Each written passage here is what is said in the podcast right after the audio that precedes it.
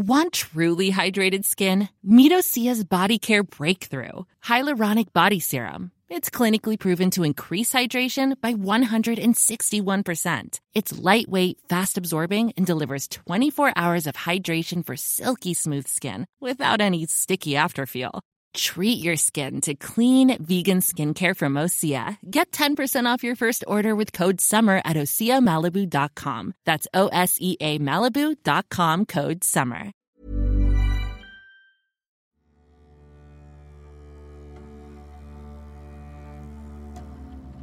Séoul, 24 septembre 1988.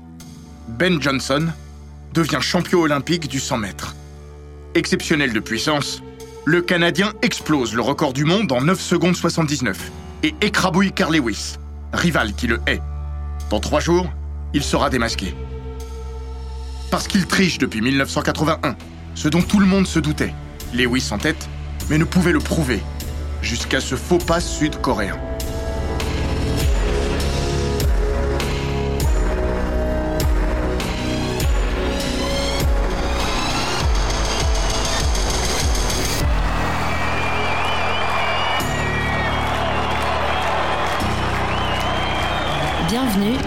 Récits d'Eurosport.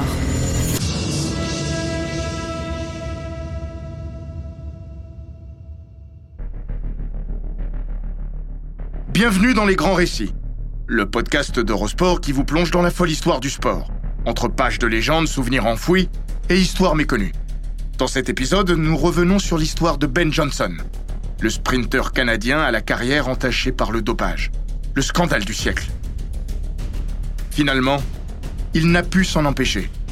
La tentation était trop forte et l'occasion trop belle. On apprendrait bientôt qu'elle serait unique. À quelques mètres de la terre promise, Ben Johnson a détourné son regard de l'horizon. Tête dirigée vers la gauche de la piste, index fièrement pointé vers le ciel, le sprinter cherche le regard d'un autre. À cet instant précis, il sait qu'il est le plus fort, ce que le chronomètre matérialisera dans quelques centièmes de seconde. Il sait surtout qu'il est en train d'humilier Carl Lewis, seul rival à la hauteur de sa folle ambition, devant 70 000 personnes et plus de 2 milliards de téléspectateurs. L'Américain, dont le visage finement ciselé et grossièrement déformé par la douleur d'un orgueil bafoué et d'une défaite qui pointe le bout de son nez, a-t-il croisé le regard vengeur du voisin canadien? C'est loin d'être certain. Le quadruple champion olympique de Los Angeles a pourtant passé le plus clair de son temps sur le tartan séoulien à fixer une cible inatteignable. Combien de coups d'œil, de dépit a-t-il donné en direction de la fusée survitaminée? Combien de fois a-t-il mordu le couloir de Linford Christie alors qu'il cherchait à s'accrocher au basque de Johnson? Rongé par son inimitié et les soupçons qu'il a transformés en lourdes accusations au cours de l'année écoulée, Lewis a perdu le fil et sa couronne olympique. Nous sommes le 24 septembre 1988. Dans trois jours, il sera autorisé à la coiffer de nouveau. Devenant ainsi le premier athlète à conserver son titre sur la distance reine, le tout auréolé à rebours du record du monde. Le premier de sa carrière sur 100 mètres. Drôle de sacre.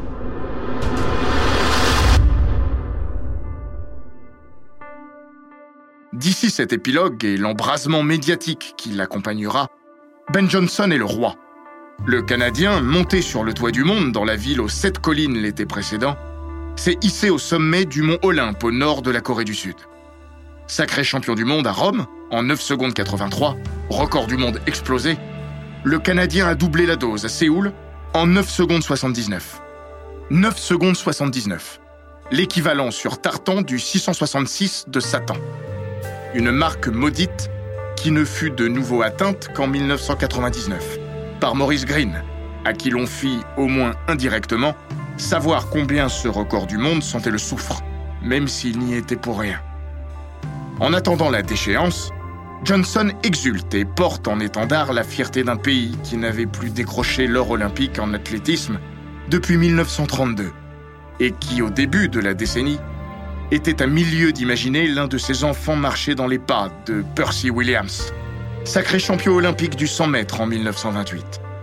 Williams, 170 cm et 56 kg. Sec comme un coucou. Autre format, autre époque, autre pratique.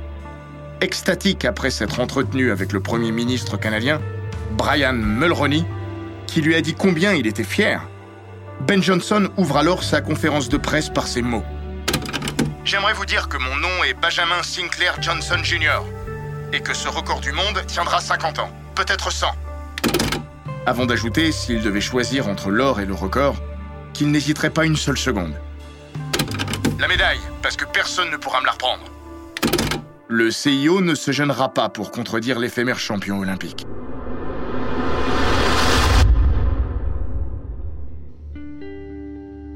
Devenu un paria aux yeux du monde à l'automne 1988, Ben Johnson avait vu le jour près de 27 ans plus tôt, au cœur de l'hiver 1961. Ben n'est pas né canadien, mais jamaïcain, comme Linford Christie, Donovan Bailey et évidemment Usain Bolt. Ces hommes se sont partagés 5 des 7 derniers titres olympiques du 100 mètres.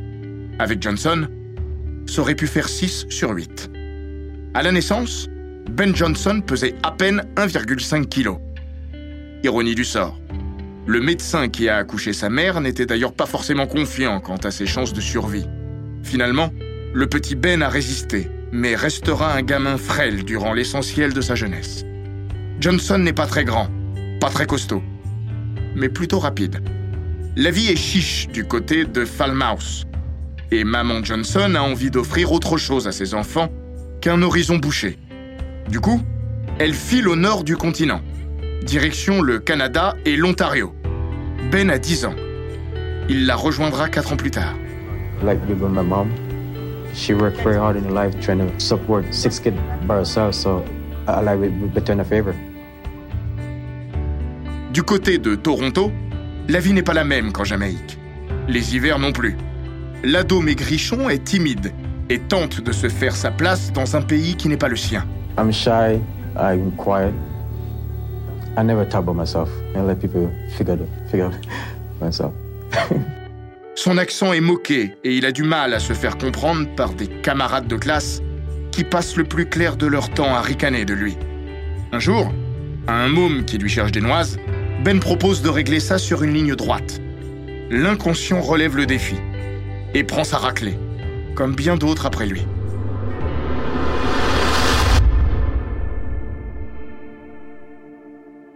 Le premier tournant de la vie athlétique de Ben Johnson intervient en 1977. À 16 ans et 42 kilos tout mouillé, le néo-canadien rencontre Charlie Francis. La rencontre d'une carrière, la rencontre d'une vie. Pour le meilleur et pour le pire, les deux étant intimement et inextricablement entremêlés. Francis est un ancien sprinter, olympien en 1972. À Munich, il avait passé un tour sur 100 mètres et fait ses valises. Depuis la fin de sa carrière sportive, il a décidé de se mettre au service des autres au sein d'un club de la banlieue de Toronto, à Scarborough, où réside Johnson. Ben Johnson s'y entraîne notamment avec un certain Desai Williams, qui sera à sa droite lors de la fameuse finale de Séoul. Couloir 7 pour Desai, le 6 pour Ben. À la fin des années 70, les deux hommes sont loin de s'imaginer au centre du monde athlétique une décennie plus tard. Si Desai Williams est le plus prometteur du groupe et peut rêver fouler les plus prestigieux tartans du monde avec les plus grands sprinteurs de la planète, ceux qui sont nés et résident au sud du Saint-Laurent, Ben Johnson est loin du compte. Mais Johnson va se donner les moyens d'y parvenir. Tous les moyens. Les gamins accrochent avec Charlie Francis, parce que c'est un type bien, tout simplement. L'entraîneur a le cœur sur la main et fait tout ce qu'il peut pour aider ses ouailles, jusqu'à les nourrir. Et Ben Johnson trouve en Charlie Francis ce qui lui manque à la maison.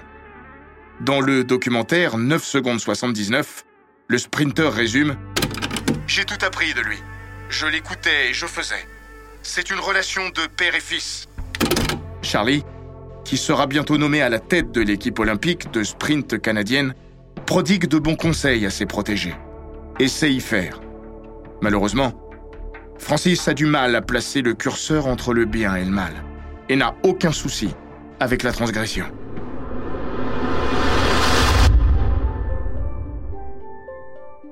En 2010, au moment où il publiait son autobiographie, Seoul to Seoul, quelques mois après la disparition de Francis, Ben Johnson résumait par ces mots le jour où il a basculé du côté obscur. On avait quelques conversations à ce sujet et il me disait Tu triches si tu es le seul à le faire. Cela signifie que si les autres le font et que tu t'y mets, ce n'est pas de la triche. Il m'a fallu un certain temps pour suivre son conseil. Je n'en ai jamais parlé à ma mère. Ben Johnson, gamin impressionnable et influençable, résiste un temps. Et puis, il cède. Dans les colonnes du Guardian, il l'expliqua. Je me disais, pourquoi tu devrais être propre alors que tout le monde triche C'est injuste. J'ai ressassé ça dans ma tête pendant trois semaines. Et j'ai fini par dire, Charlie, je suis OK, on y va. Nous sommes en 1981. Ben Johnson, ainsi que le reste des athlètes du groupe Francis, a mis le doigt dans l'engrenage. Il y laissera son âme. L'évolution et les projets du jeune Johnson ne sont pas exponentiels pour autant. Sur 100 mètres, il ne casse pas la baraque d'entrée.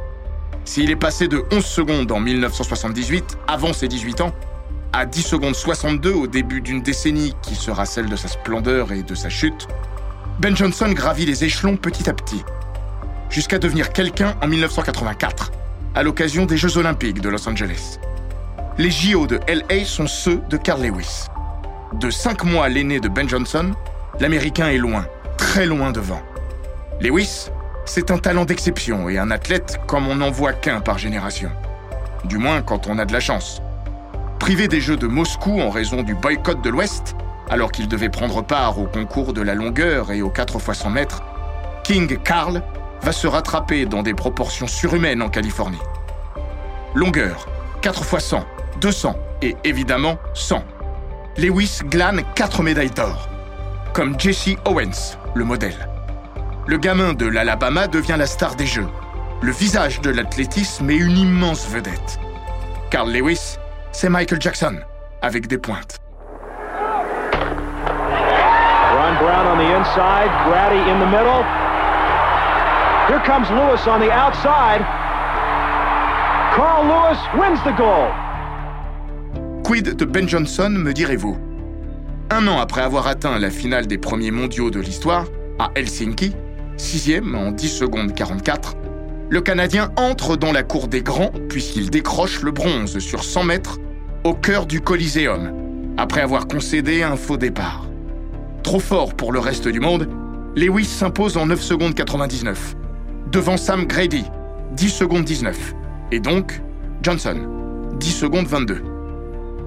Le Canadien n'est pas encore en mesure de pourrir la vie de Lewis, mais il prive les États-Unis d'un triplé sur la ligne droite. Ben Johnson n'est encore qu'un astérisque.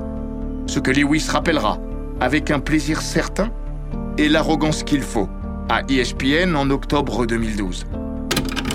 Les gens pensaient que j'avais un problème avec Ben. Mais non. C'était une belle histoire, celle du gars qui vient d'un petit pays. Il parle pas bien, il est très timide. Et de l'autre côté, vous avez les grands vilains des États-Unis. Plus de trois décennies plus tard, l'histoire a donné raison à Carl Lewis et la légende qu'il est devenu préfère en rire. Mais après Los Angeles, quand Ben Johnson a commencé à se développer, à tous les sens du terme, et occuper le devant de la scène, à une place qui lui paraissait naturellement dévolue, Lewis n'avait pas tellement envie de se taper sur les cuisses. Bien au contraire.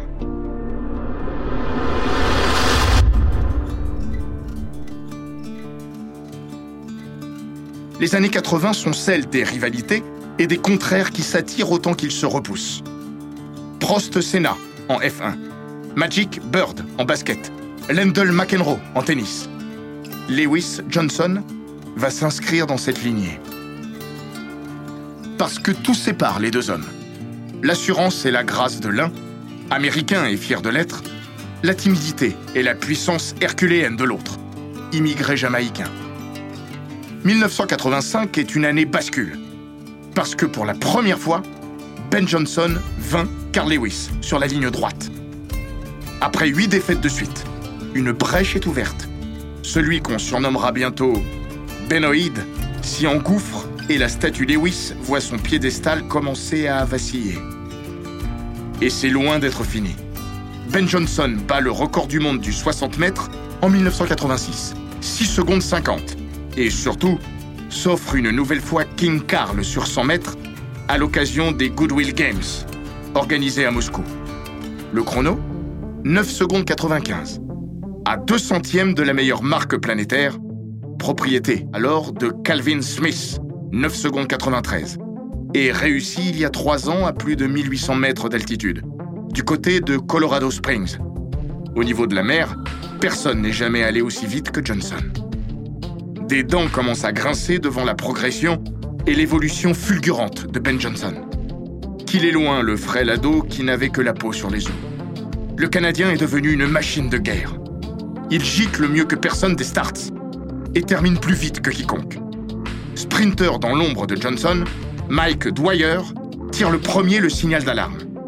Il décide de s'éloigner de Toronto, où, selon lui, l'usage des stéroïdes anabolisants a pris des proportions épidémiques comme il en témoigne dans les colonnes du Ottawa Citizen.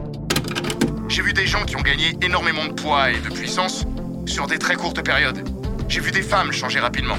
Une sprinteuse canadienne m'a dit Je veux pas être la meilleure possible. Je veux être la meilleure du monde. Atlee Mehorn lui emboîte le pas. Je peux seulement spéculer et je ne suis pas certain à 100%. Mais je suis à 99% sûr que beaucoup d'athlètes en prennent. Il y a une croyance établie que beaucoup de sprinteurs, s'ils n'étaient pas chargés, ne seraient pas aussi bons.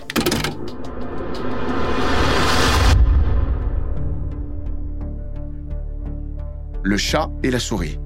Le gendarme et le voleur.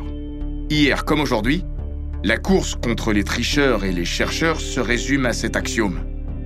Hier comme aujourd'hui, la loi fait de son mieux pour attraper les dopés et tente de convaincre ceux qui en doutent. Le président de la Fédération canadienne d'athlétisme, Wilf Wedman, assure à cette époque On entend que des athlètes nous ont pris de vitesse, mais nos tests sont sophistiqués. Une statistique appuie ses propos. 1000 tests ont été effectués depuis 1981. Seuls 4 se sont révélés positifs. Et Ben Johnson est toujours passé entre les mailles du filet. Si Ben Johnson n'a pas encore été rattrapé par la patrouille, il le doit à Charlie Francis, évidemment, mais aussi à son bras armé, un certain Jamie Astafan.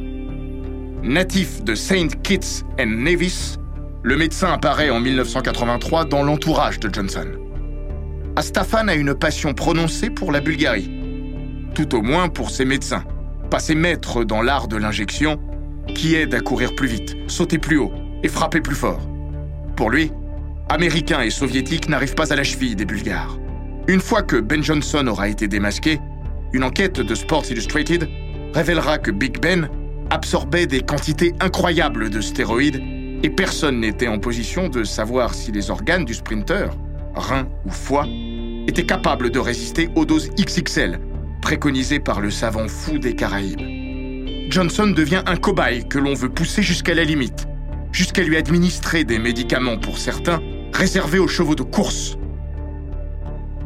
Dans 9 secondes 79, Johnson témoigne J'étais jeune et un médecin vient me dire Si tu n'en prends pas, tu n'y arriveras pas.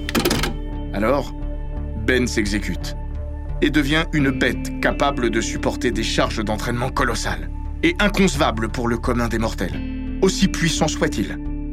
Johnson manquait de puissance au début de sa carrière, c'est terminé. Il est le plus fort. Au témoignage de Dwyer et de Mayhorn, un brin confidentiel, viennent s'ajouter ceux, plus audibles, de Carl Lewis. L'Américain ne parvient plus à dissimuler sa frustration et crie sur tous les toits combien il doute de la probité de son adversaire, jusqu'à passer pour un mauvais perdant, un sale gosse qui n'accepte pas de devoir partager l'attention du monde avec un gars du Canada. Évidemment, Lewis jure qu'il est clean, comme le reste du plateau, comme le reste des finalistes de Séoul. Or, l'histoire nous apprendra que des huit acteurs de cette finale de l'infamie, seuls deux n'auront jamais leur nom associé avec une affaire de dopage. Arrivent les mondiaux de Rome, les deuxièmes de l'histoire. Ben Johnson, Carl Lewis. La planète n'a Dieu que pour eux. Et le match sera possiblement plus serré qu'on pouvait l'imaginer quelques mois avant le grand raout transalpin.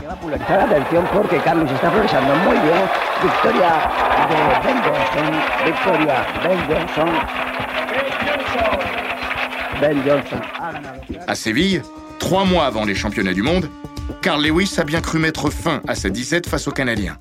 À un centième près, 10 secondes 06 pour l'un, 10 secondes 07 pour l'autre. C'est passé près. Mais Big Ben a encore eu raison de King Carl. Johnson lui balance À Rome, tu seras pas aussi proche. Prémonitoire. Le couronnement de Ben Ier est programmé le 30 août 1987 au stade olympique de Rome. Away they go. Johnson got a beauty. And Linford Christie went well. McRae going well. But Johnson's away and clear. It's Johnson, Lewis and Christie. And Johnson storms on to win. In second place was Lewis. Stewart in third place. And Christie in fourth place. And the world record smashed beyond belief. 9.84. And he didn't just beat Lewis. He absolutely crucified him. Départ d'exception, finale monumentale. 9 secondes 83. Ben Johnson vient de mettre une claque gigantesque au record du monde de Calvin Smith. Un dixième de seconde dans la vue. Inimaginable. Carl Lewis, argenté en 9 secondes 93, égale la marque de Smith. Loin d'être une consolante. C'en est trop. La star des Jeux de Los Angeles sort de ses gonds. Premier acte. Lewis accuse Johnson d'être l'auteur d'un faux départ, ce qu'il vient lui susurrer à l'oreille, la course à peine terminée. À tort. Le temps de réaction du nouveau champion du monde est de 129 millièmes. Celui de Lewis, 296. L'Américain s'est pourtant accroché, est revenu sur les dix derniers mètres. Mais Johnson était insaisissable. Lewis donne rendez-vous à Johnson à Séoul. Mais Lewis ne peut attendre de prendre l'avion pour la Corée du Sud pour ouvrir les hostilités. Dans des accusations à peine voilées, celui qui terminera sa carrière avec neuf médailles olympiques autour du cou balance ce qu'il a sur le cœur. Il y a plein de monde qui arrive de nulle part. Je ne pense pas qu'ils réussissent ce qu'ils font sans se doper. À la BBC, King Carl en remet une couche. Il y a des médailles d'or qui prennent des produits dopants. On se souviendra de cette course de nombreuses années, pour plein de raisons. Pendant ce temps, Johnson garde le silence. Parce qu'il ne fait pas le poids sur ce terrain-là. Il réserve sa tirade finale pour Séoul.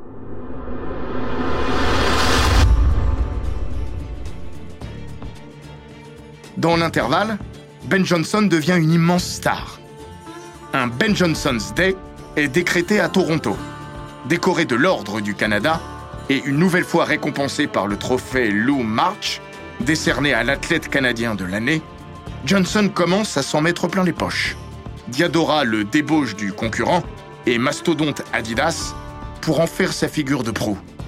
À l'heure où débute l'année 1988, une seule question s'impose. Qui peut battre Ben Johnson? A priori, personne. Mais le fauve Lewis n'a pas rendu les armes. Parce qu'il le sait, parce qu'il le dit haut et fort, les jeux, c'est mon domaine. Le héros de LA sait y faire. Et quatre ans après son récital, il s'imagine encore en seigneur des anneaux. D'autant qu'il rêve de devenir le premier sprinter à conserver son titre sur la ligne droite. À mesure que les Jeux de Séoul pointent le bout de leur nez, Lewis se refait une santé alors que Ben Johnson coince. Touché aux adducteurs à deux reprises, il file à St. Kitts and Nevis à la fin du mois de mai pour se refaire une santé chez le bon docteur Astafan. Francis n'est pas d'accord. Pour la première fois, il y a de la friture sur la ligne entre les deux hommes. Quand il en revient, le champion du monde est loin du compte. Mais a encore du temps. J'avais 3 kilos de trop, mes cuisses étaient dures, et je ne pouvais pas assurer ma foulée durant les 20 derniers mètres. Je suis rentré à Toronto et j'ai travaillé mon finish. Puis j'ai bossé mes départs au Japon. À Zurich, j'avais vu des athlètes sortir des blocs avec moi. Salió muy bien Carl Lewis. Ben Johnson es primero. Pero vamos a ver, va a ganar Ben Johnson. Gana Carl Lewis, Carl Lewis, Carl Lewis. Gana Carl Lewis. 9.94, 9.94, 9.94. Carl Lewis acaba de superar a Ben Johnson. Ahora sí. La prestigieuse réunion de Zurich, le 17 août, est un tournant, pense-t-on. Un bon mois avant les Jeux, Carl Lewis vient à bout de Ben Johnson. Une première depuis trois ans.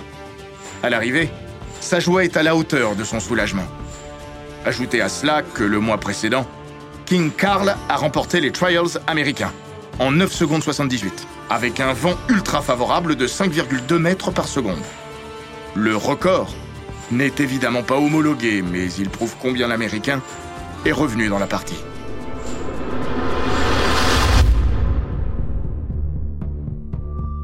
Johnson, lui, patine. Battu à Cologne quatre jours plus tard, malgré l'absence de son rival, il rentre au pays pour redoubler de travail.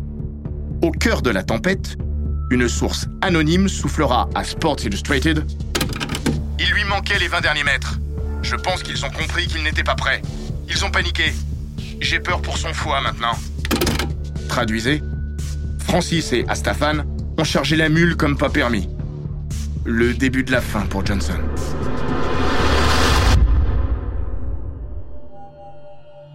Vous connaissez la suite. Séoul, 24 septembre 1988. La course la plus sale de l'histoire. 9 secondes 79. Départ canon de Ben Johnson. Lewis s'est pourtant mis au diapason, mais la suite est une démonstration de force herculéenne, symbolisée par ce bras droit dressé vers le ciel coréen, orchestrant un final en roue libre. And it's a fair start. And it is Raymond Kerr with a start. It is Ben Johnson with a start. Can Kerr catch him? No! It's Ben Johnson. Ben Johnson does it again. Unbelievable! Nine, seven, nine! Absolutely incredible! What a start! That was the best start of Ben Johnson's life. New world record. Incredible! Il n'y a pas eu de match. 4 hommes sous les 10 secondes, ils seront 6 à Tokyo 3 ans plus tard, 1 sous les 9 secondes 80.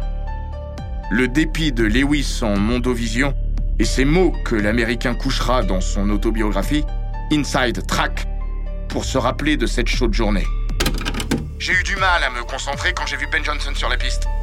J'ai remarqué que ses yeux étaient très jaunes, un signe de l'usage de stéroïdes. Alors je me suis dit, cet enfoiré m'a refait le coup.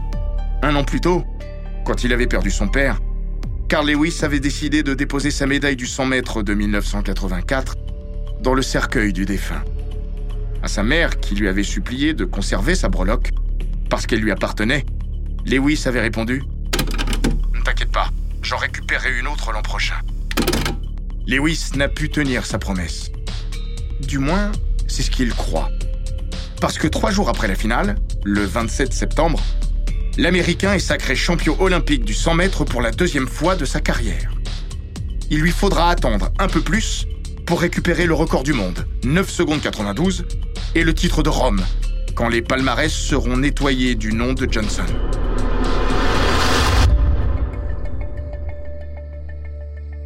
Il nous faudra également attendre un peu plus, 15 ans précisément, pour découvrir que Lewis avait été contrôlé positif à la pseudoéphédrine à l'éphédrine et à la phénylpropanolamine lors des sélections américaines précédant le rendez-vous olympique de 1988.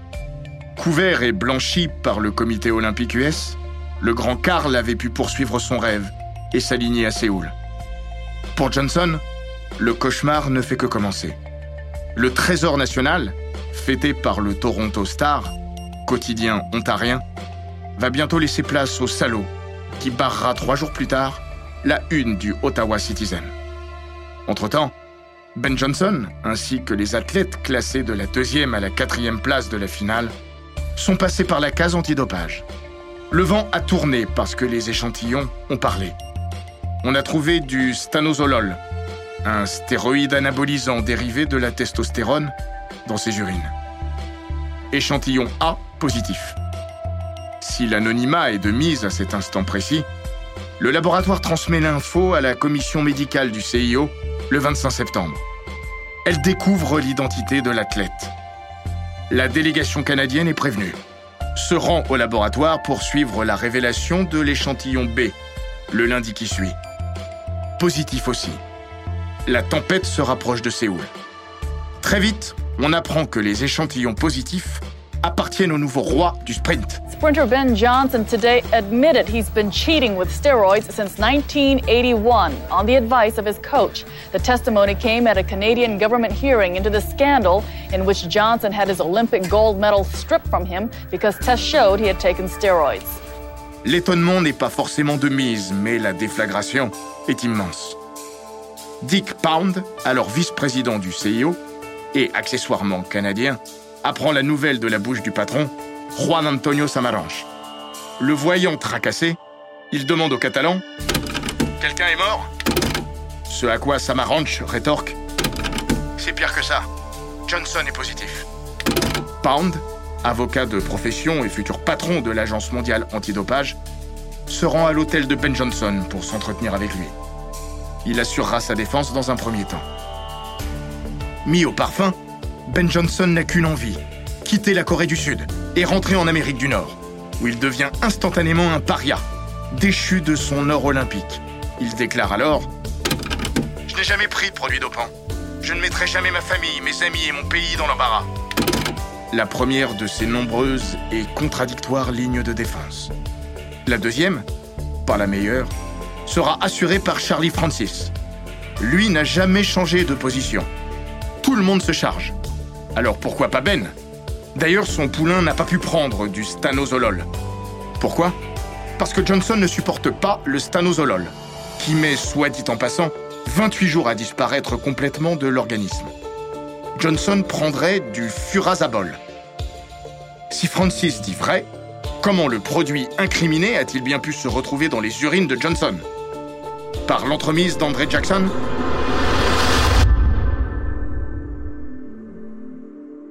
Le patronyme est commun, mais cette personne ne vous dit sans doute rien. Pourtant, ce nom est intimement lié à la plus grande affaire de dopage de l'histoire des Jeux. Parce que ce monsieur, qui n'avait rien à faire dans la salle de contrôle antidopage au moment où Ben Johnson y était, avait réussi à s'y faufiler. Jackson est un proche de Carl Lewis, dont il est un des coéquipiers au sein du Santa Monica Track Club.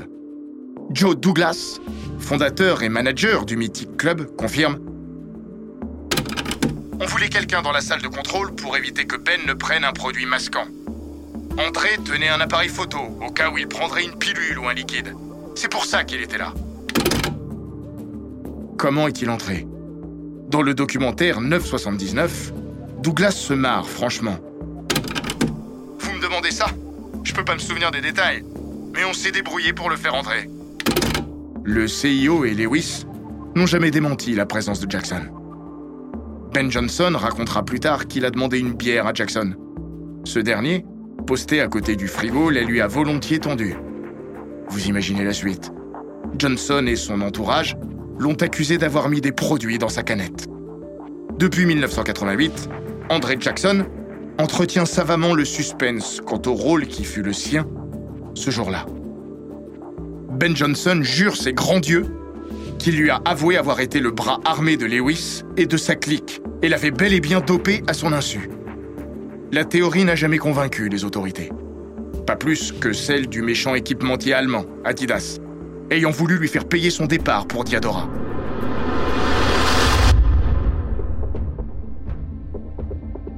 Au cœur de l'année 1989, Ben Johnson, ainsi que 118 autres personnes, dont Francis et Astafan, a été appelé à témoigner devant la commission Dubin, mise sur pied pour enquêter sur des pratiques dépassant le seul cas de la star déchue.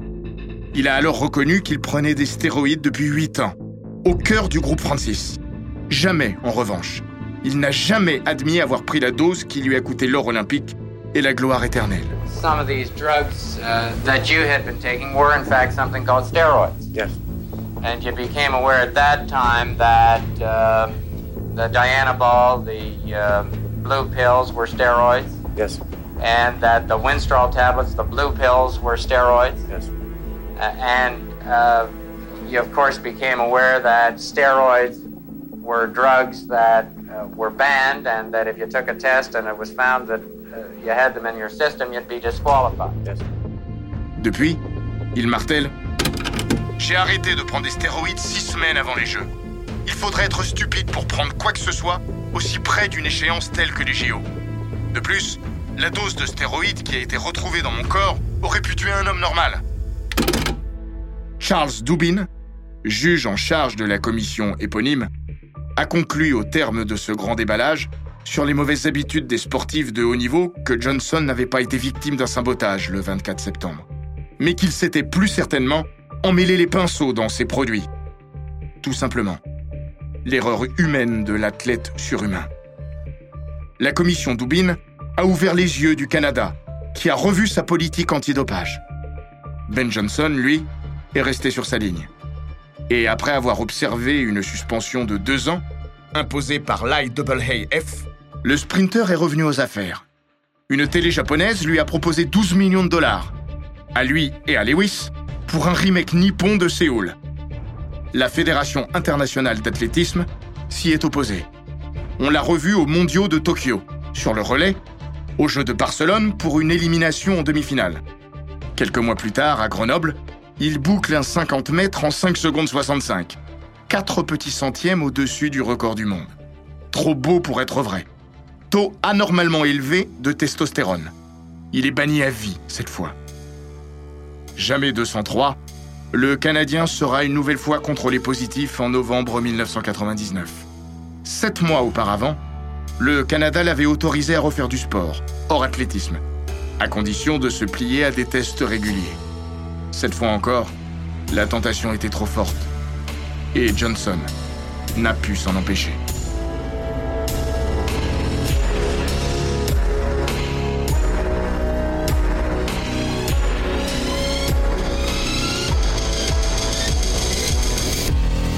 Cet épisode des grands récits d'Eurosport a été écrit par Maxime Dupuis. Il est raconté par Florian Bayou, monté par Gilles Bavulac et produit par Bababam.